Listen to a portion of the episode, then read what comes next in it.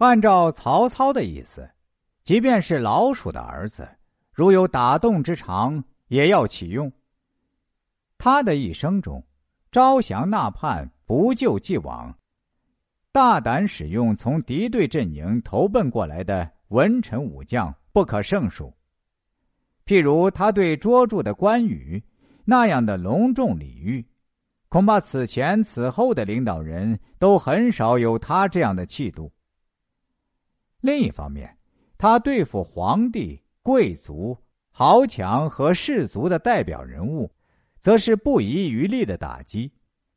在《朱元谭令》里声言：“敢有哭之者，戮其妻子。”将袁绍、袁术。这个名门望族一点也不留情的斩尽杀绝。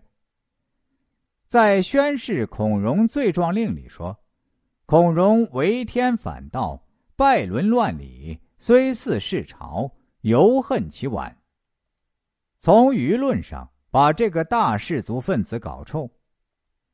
在赐死崔琰令里说：“琰虽践行而通宾客，门若世人。”杀一儆百，对整个氏族集团发出警告。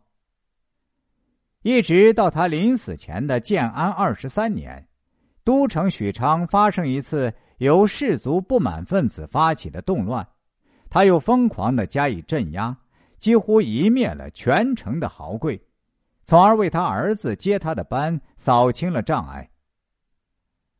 刘禹锡诗中说。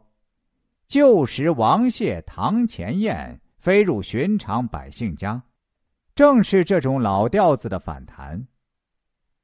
每个时代总有他自己的声音，那种悖谬的陈腔老调，大概早晚要画上休止符的。接下来说说王司徒巧使连环计。《三国演义》。可以说是中国有史以来用文学手段讲授计谋的唯一的一部，不但空前，而且可能绝后的书。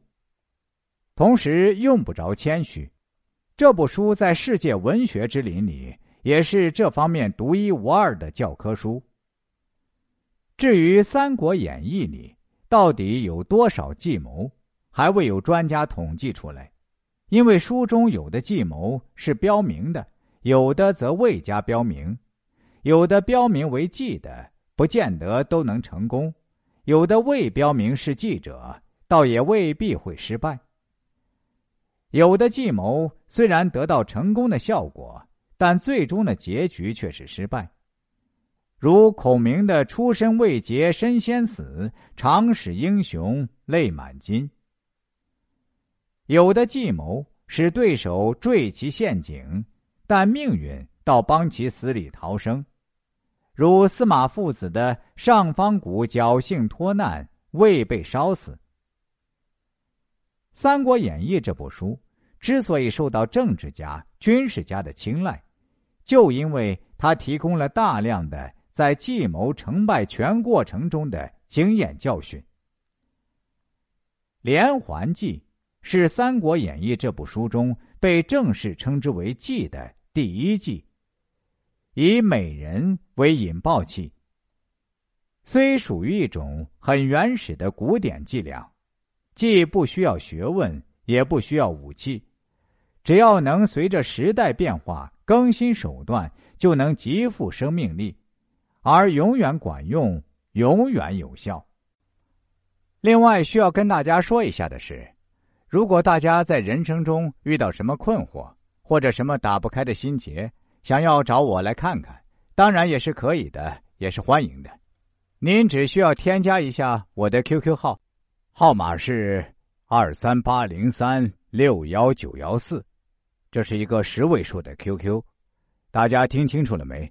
下面我再说一遍，号码是二三八零三六幺九幺四。